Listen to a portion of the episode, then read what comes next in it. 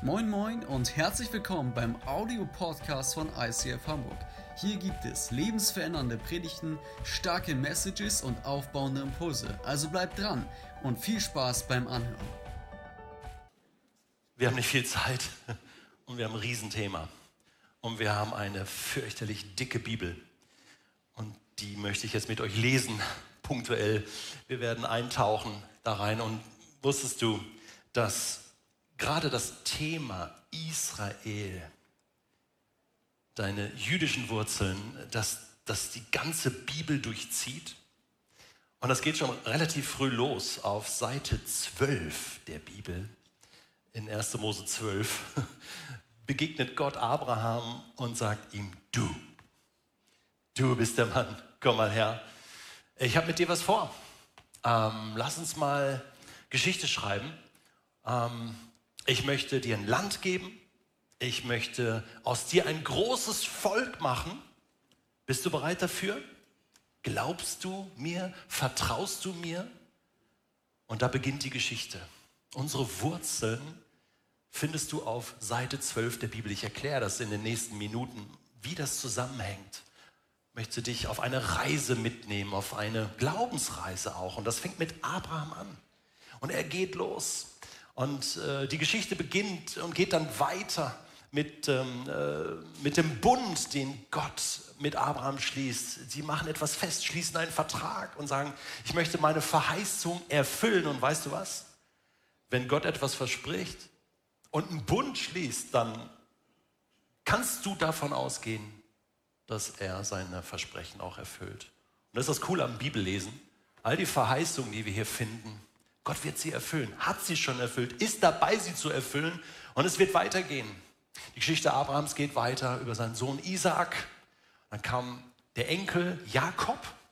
Und Jakob, der dann zwölf Söhne hatte, und diese zwölf Söhne waren dann die zwölf Stämme Israels im Alten Testament, äh, bekam einen neuen Namen von Gott. Manchmal kommt Gott auf so Ideen und sagt, so, du heißt jetzt anders. Ähm, du heißt jetzt Israel. Da taucht der Name das erste Mal auf. Israel. Jakob bekommt einen neuen Namen, heißt Israel. Da, Herr hat dieses Volk diesen Namen. Was heißt Israel eigentlich? Israel, El steht für den Gottesnamen Elohim, das hast du vielleicht schon mal gehört. Und Isra heißt nichts anderes als kämpfen, aber vielmehr auch herrschen. Also kämpfen, um zu siegen, könnte man sagen. Gott herrscht. Jakob hieß also, Gott herrscht. Und Gott äh, hat auch im Neuen Testament ähm, darauf Wert gelegt, dass die Namen wirklich stimmen. Maria und Josef, euer Sohn soll Jeshua heißen. Dieser Name ist kein Zufall, denn auch dieser Name bedeutet etwas, nämlich Gott rettet. Und wenn du die ganze Bibel liest, dann merkt ihr diese zwei Namen. Gott herrscht und Gott rettet. Gott wird gewinnen und Gott möchte, dass alle Menschen zur Erkenntnis der Wahrheit kommen und gerettet werden. Das ist die ganze Geschichte der Bibel. Und Abraham war der Erste, der das geschnallt hat. Nicht nur Israel ist die ganze Geschichte durch die Bibel, sondern auch, ihr seht es hier, Jerusalem. Diese Stadt. Wer war schon mal in Jerusalem? Schon einige, ja. Ähm, Du kannst Jerusalem besuchen, die Altstadt, die Neustadt, äh, wunderschöne Stadt.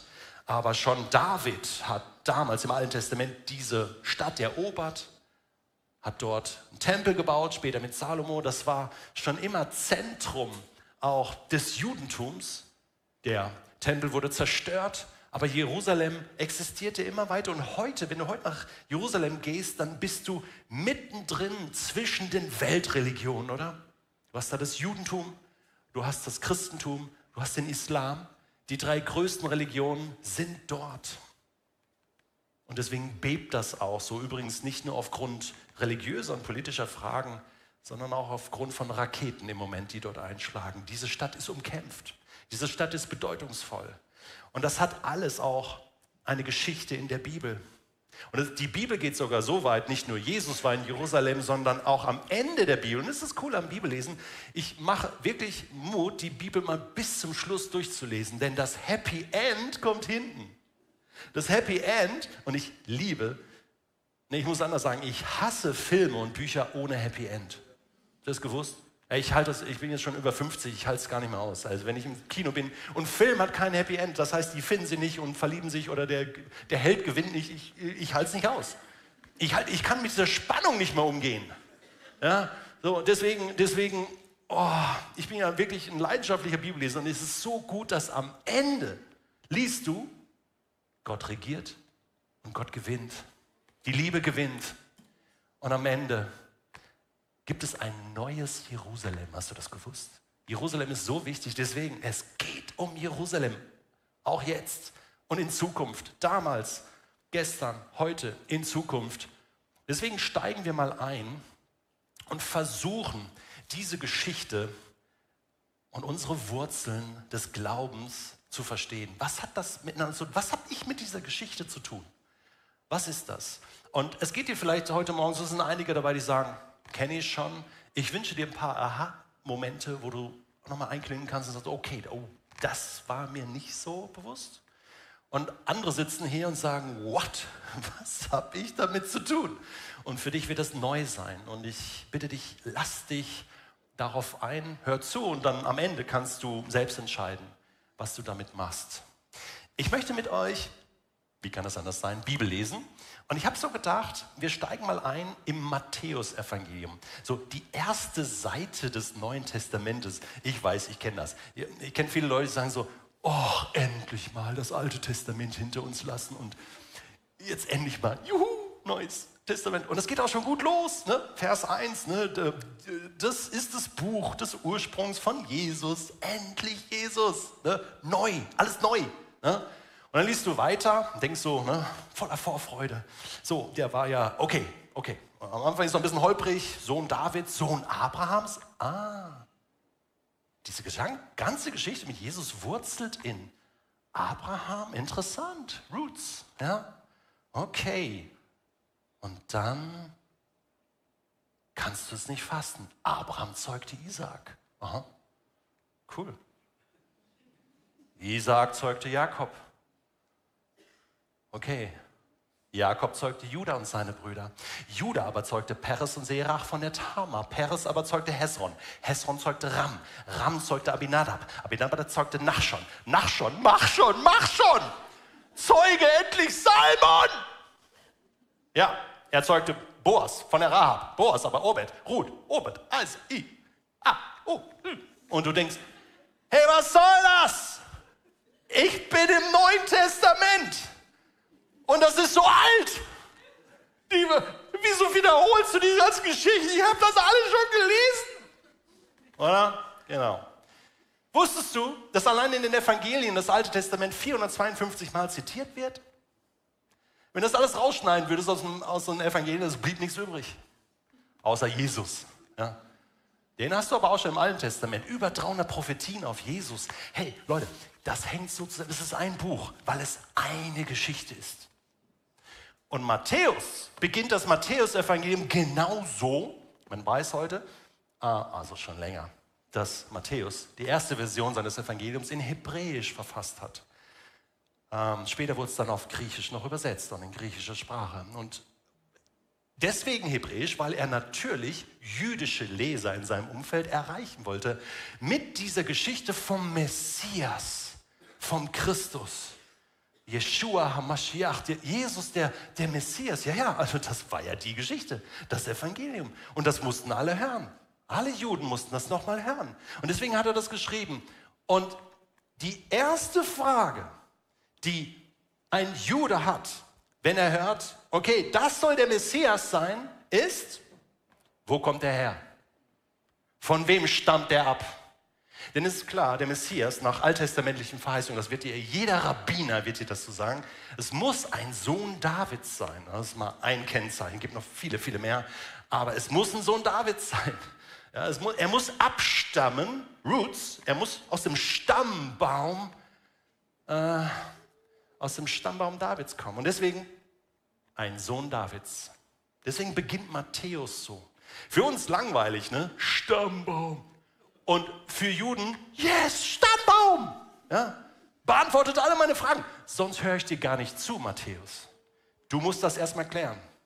Jetzt war Matthäus aber, ja, er hatte was drauf, er sagt so, ich mache das ein bisschen anders. Ich fake diesen Stammbaum, also nicht faken, sondern ich ergänze ihn. Ich ergänze ihn mit, ich habe es extra fett gedruckt, weil wir haben nicht viel Zeit heute Morgen, mit Frauennamen. Seht ihr die? Tamar, Rahab, Ruth, die Frau des Uriah und später noch Maria. Fünf Frauennamen. Leute, in einen jüdischen Stammbaum gehören keine Frauennamen in ihrem Verständnis. Matthäus hat gesehen, wie Jesus mit Frauen umgeht. Jesus war der einzige Rabbiner in Israel, der Frauen als Jüngerinnen hatte. Äh, total revolutionär. Damals schon so richtig feministisch drauf. Jesus, ja. Und, und, ähm, und das war gut so. Und Matthäus hat sich das gemerkt, so, na, ich bringe da auch Frauennamen in den jüdischen Stammbaum. Mal gucken. Cool, ne? Ja, genau. Nein, aber hinter jedem Frauennamen steckt eine Geschichte. Also Matthäus bringt eine Botschaft rüber mit dem Stammbaum. Erstens, er beweist, dass Jesus der Messias ist, von David abstammt. Und zweitens, Tama. Oh, weia. Wer weiß, was Tama, die Geschichte? Ja, seht ihr, ist das Problem. Deswegen brauchst du viel Zeit heute Morgen. Kein Problem. Also, versteht ihr, Tama, Schwiegertochter von Judah, Judah, Sohn von Jakob. So, Tama, Schwiegertochter, blieb kinderlos ich mache es ganz kurz. Und sie sagte immer, Judah, du mein Schwiegerpapa, du musst für mich sorgen. Nö, ich sorge nicht für dich und selbst schuld und so. Ja, Tama, gute Idee. Eines Sonntags morgens war ungefähr um die Zeit. Verkleidet sich als Prostituierte, setzt sich an den Straßenrand und sagt, mal gucken, was passiert. Kommt der Judah da vorbei? Ja, denkt so, huch, Prostituierte. Krass, was machen wir denn? Ja, Stammbaum. Ja, klar, muss weitergehen. Ja.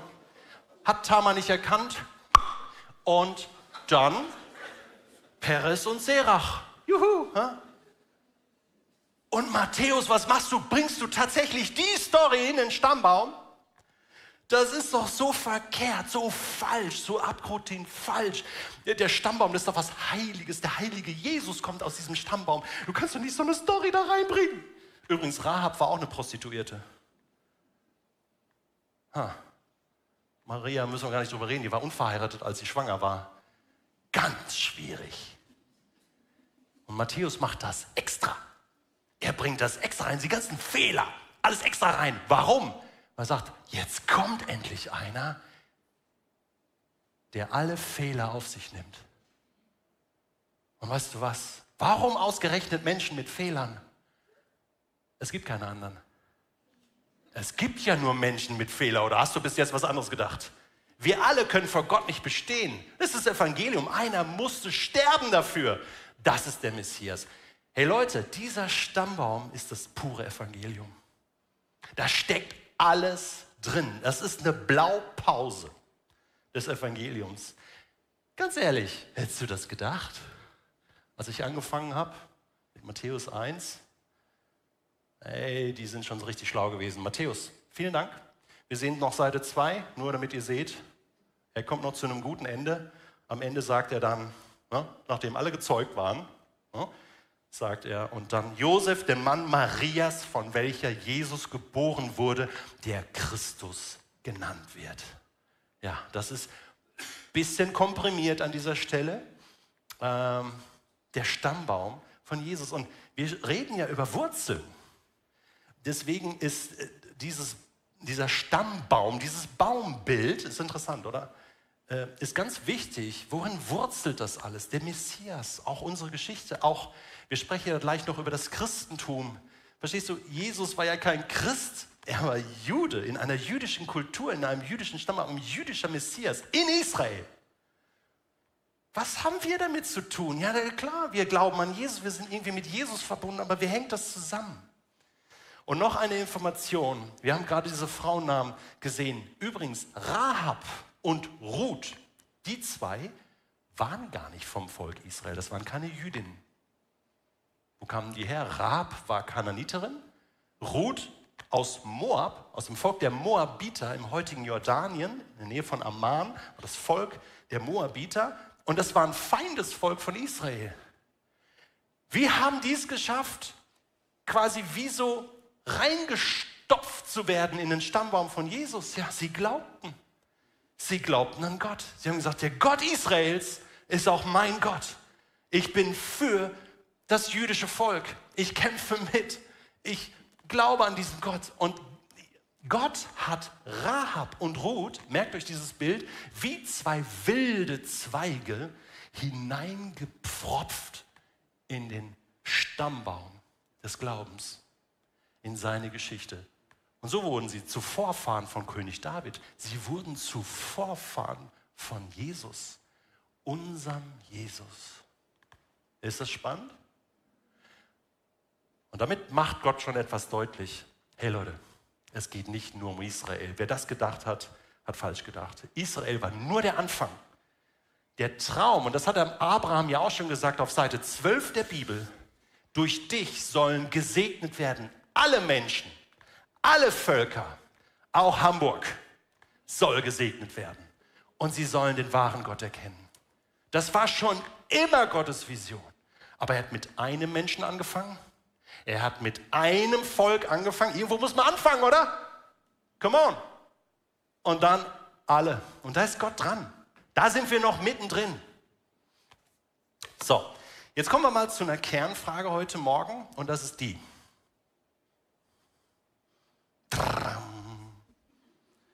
Das ist die.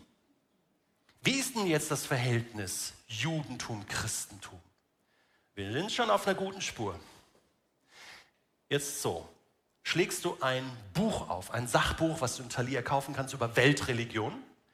Dann hast du geordnet, vielleicht nach Größe oder Chronologie, hast du ja, Christentum, Judentum, Islam, Buddhismus, Hinduismus. Das sind so die Big Five. Und ähm, dann kannst du gucken, okay, lesen, ja, wer glaubt hier, wer glaubt das und so. Das sind die fünf Weltreligionen. Und an manchen Stellen checkst du auch, okay, aha, das ist interessant, geschichtlich gibt es ja da Verbindungen. Okay, das Judentum war zuerst, also Abraham war schon ziemlich früh dran, 2000 vor Christus. Und irgendwie ist ja das Christentum, ja doch, komm, komm, das ist ja schon daraus entstanden. Also da muss es doch eine Verbindung geben, aber welche Art von Verbindung? Das ist ja die Frage. Und genauso im Islam.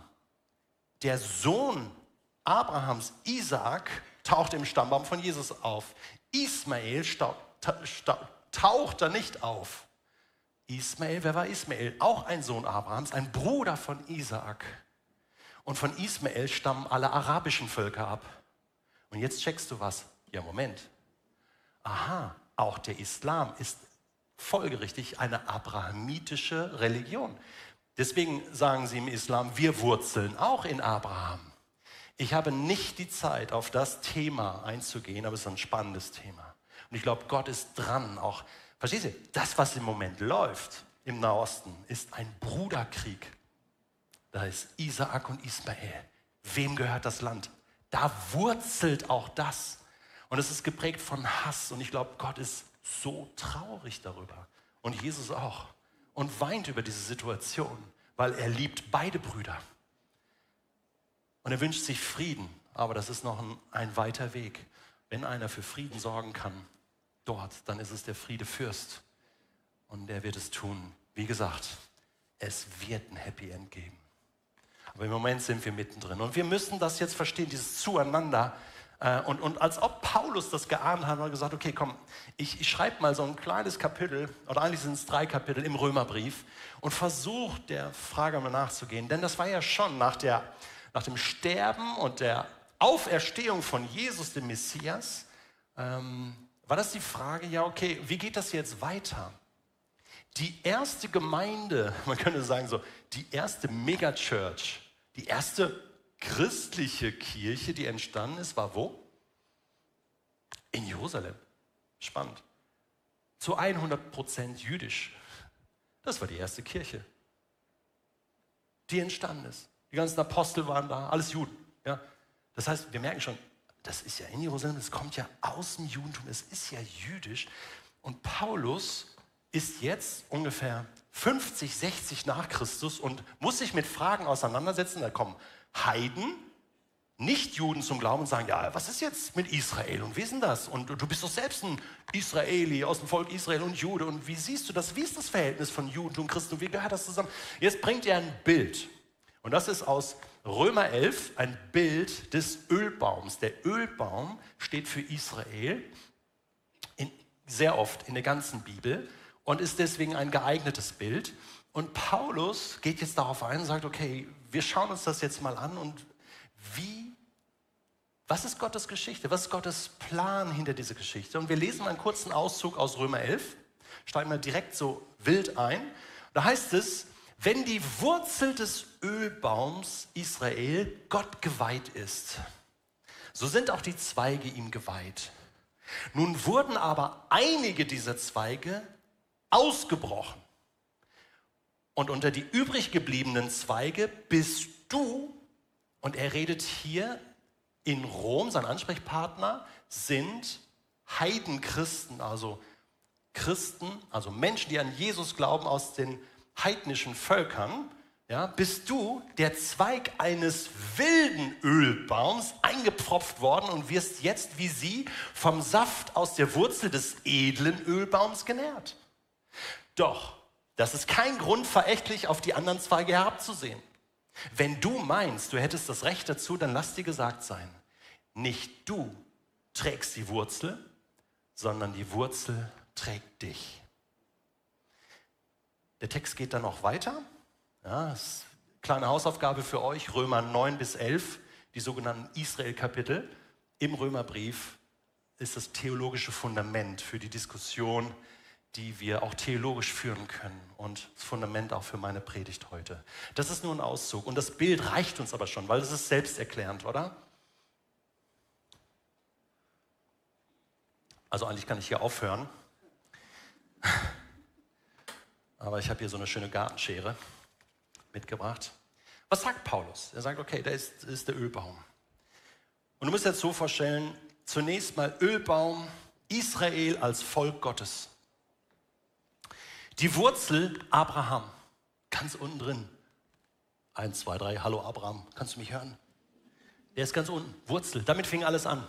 Isaak. Das ist alles schon verschüttet, vielleicht so ein bisschen Altes Testament, ne, so aber die Wurzel trägt alles. Die Wurzel ist die Geschichte. Und der Segen Abrahams fließt durch, auch durch Jesus. Durch Jesus, der auch Teil dieses Baumes ist, übrigens. Ja?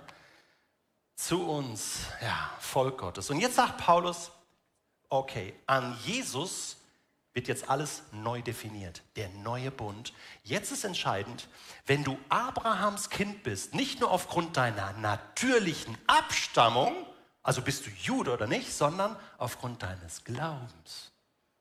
Du musst auch nicht mehr beschnitten werden, ja, Thema vom Galaterbrief, sondern es ist eine Beschneidung deines Herzens, ob du Gott vertraust. Es ist so einfach, zum Baum zu gehören. Und jetzt gab es Juden und Paulus leidet so und sagt, hey, sie haben wie eine Decke, sie sehen Jesus nicht. Ich war ja selbst so einer. Und Jesus ist mir begegnet. Ich durfte umkehren, zu Jesus zurückkehren.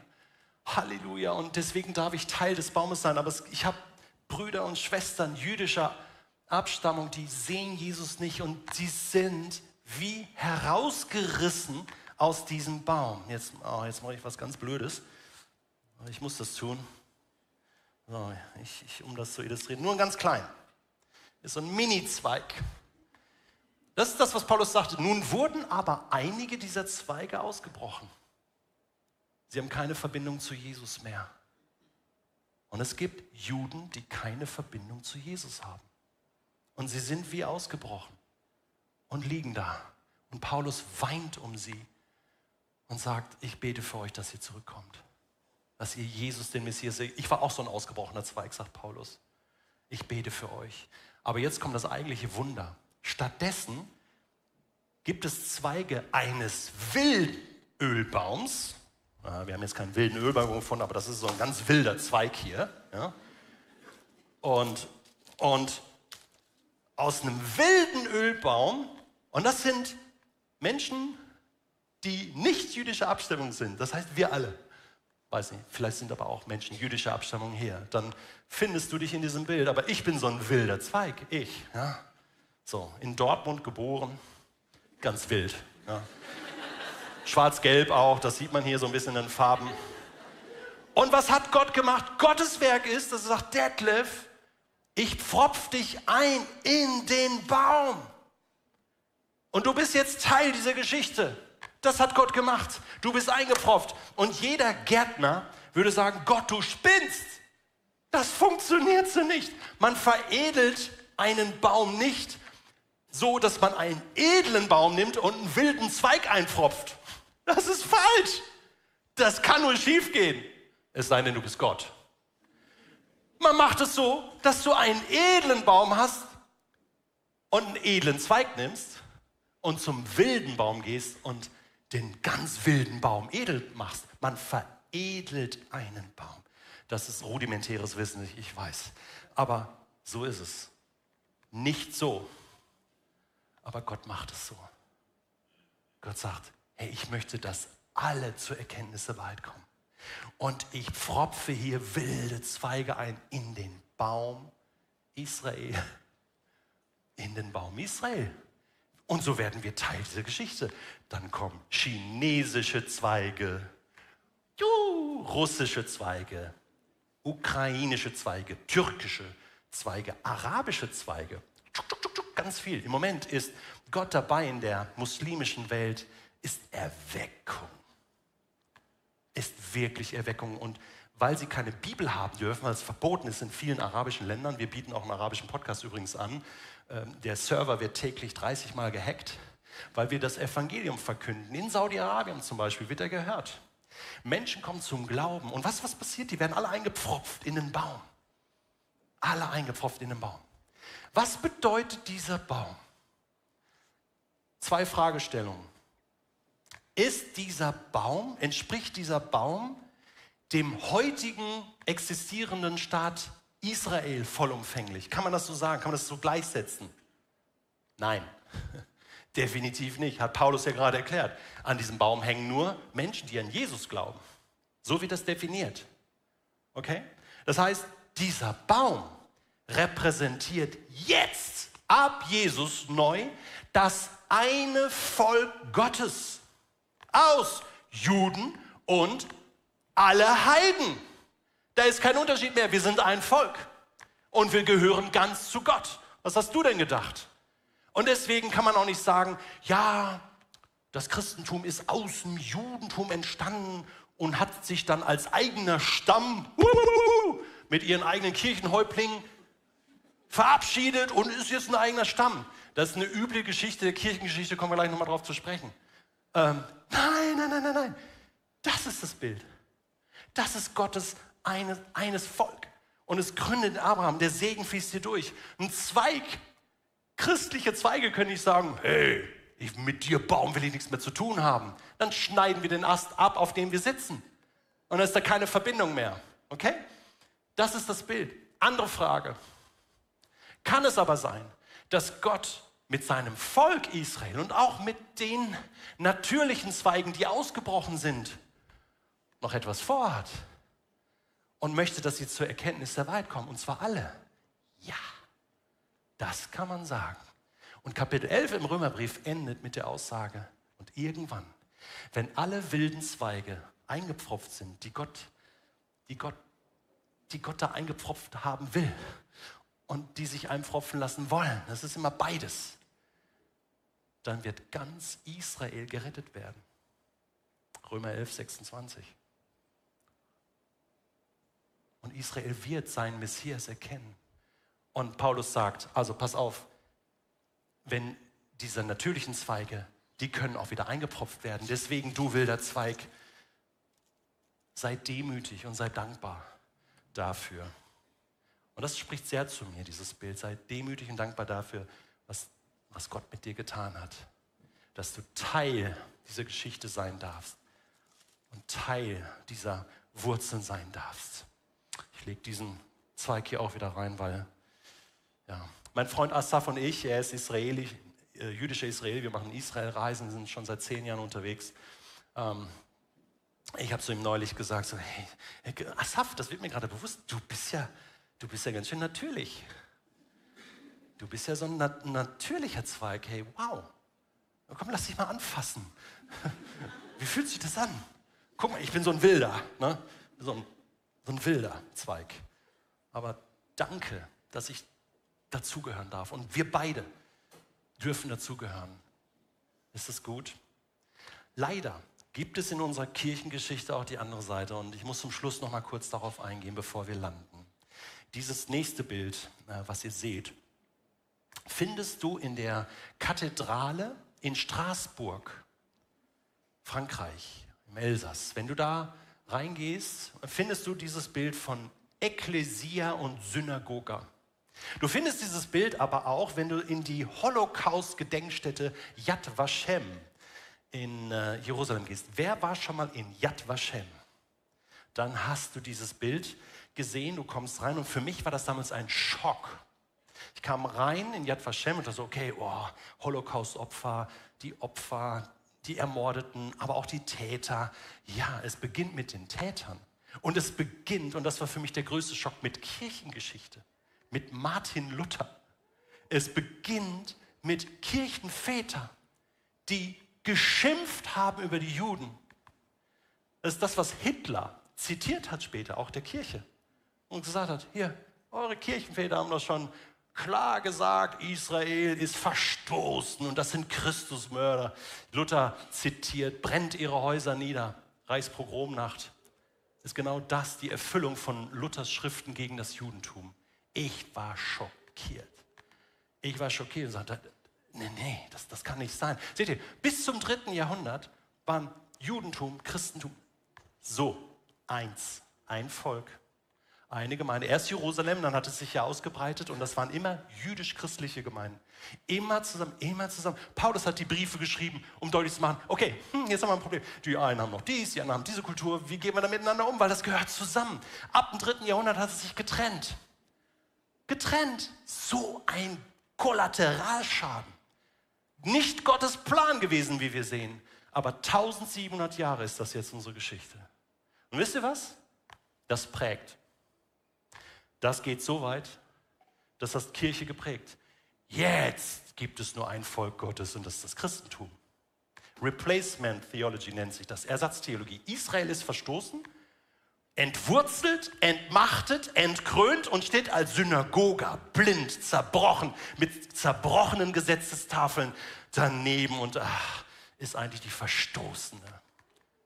Und genau so ist man theologisch mit dem Judentum umgegangen und dann auch real.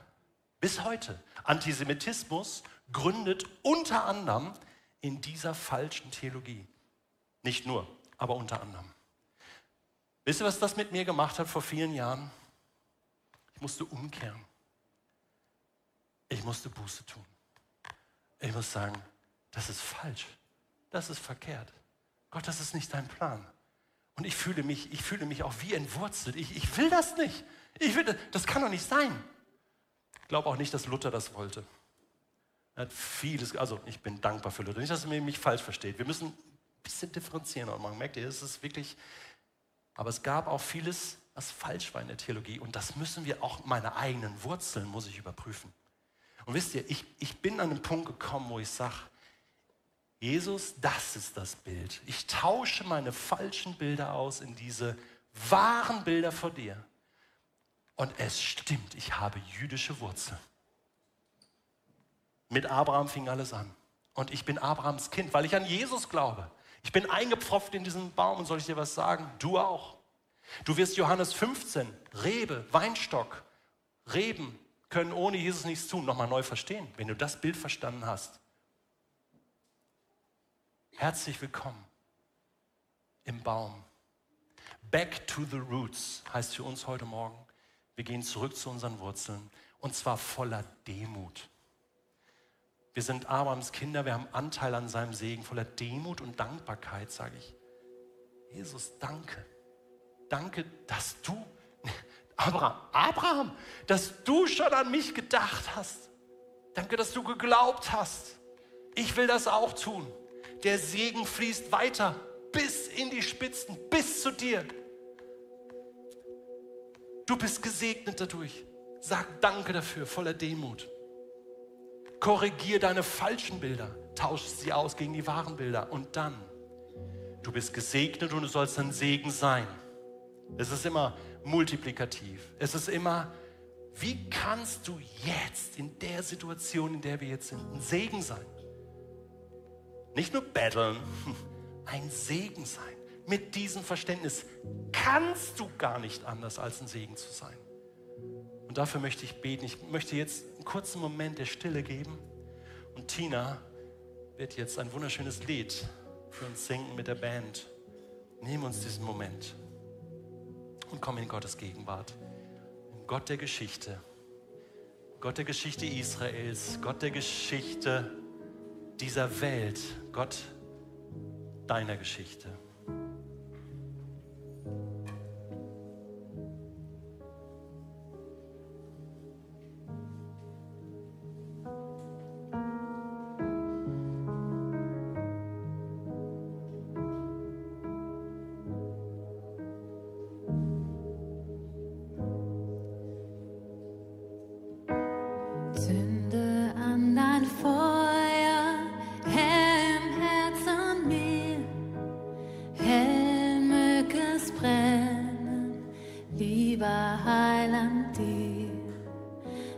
ich bin.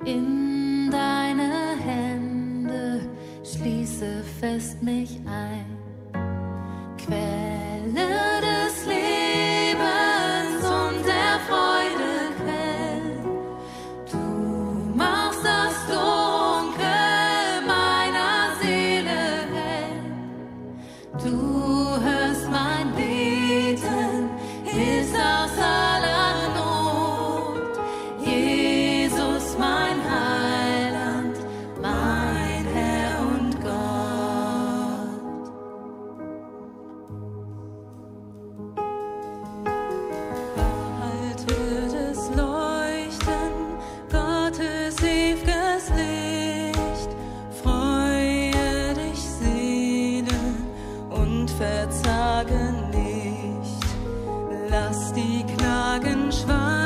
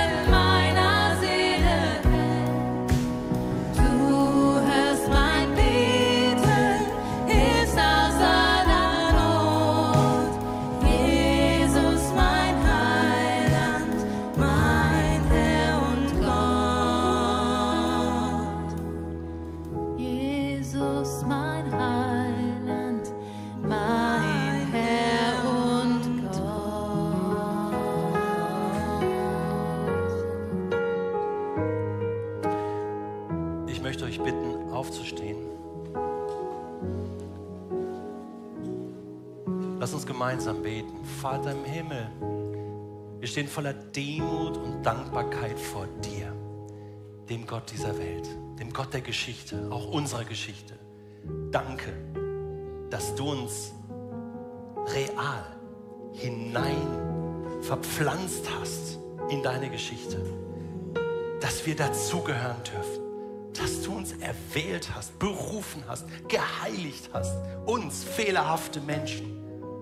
Ja, wir sind dankbar für unsere Wurzeln. Und wir kommen zurück zu unseren Wurzeln heute Morgen. Geben dir die Ehre für die Geschichte Abrahams, für die Geschichte deines Volkes, was jetzt auch unsere Geschichte ist, unser Volk. Danke dafür. Du bist so gut. Vater im Himmel, wir geben dir die Ehre. Amen.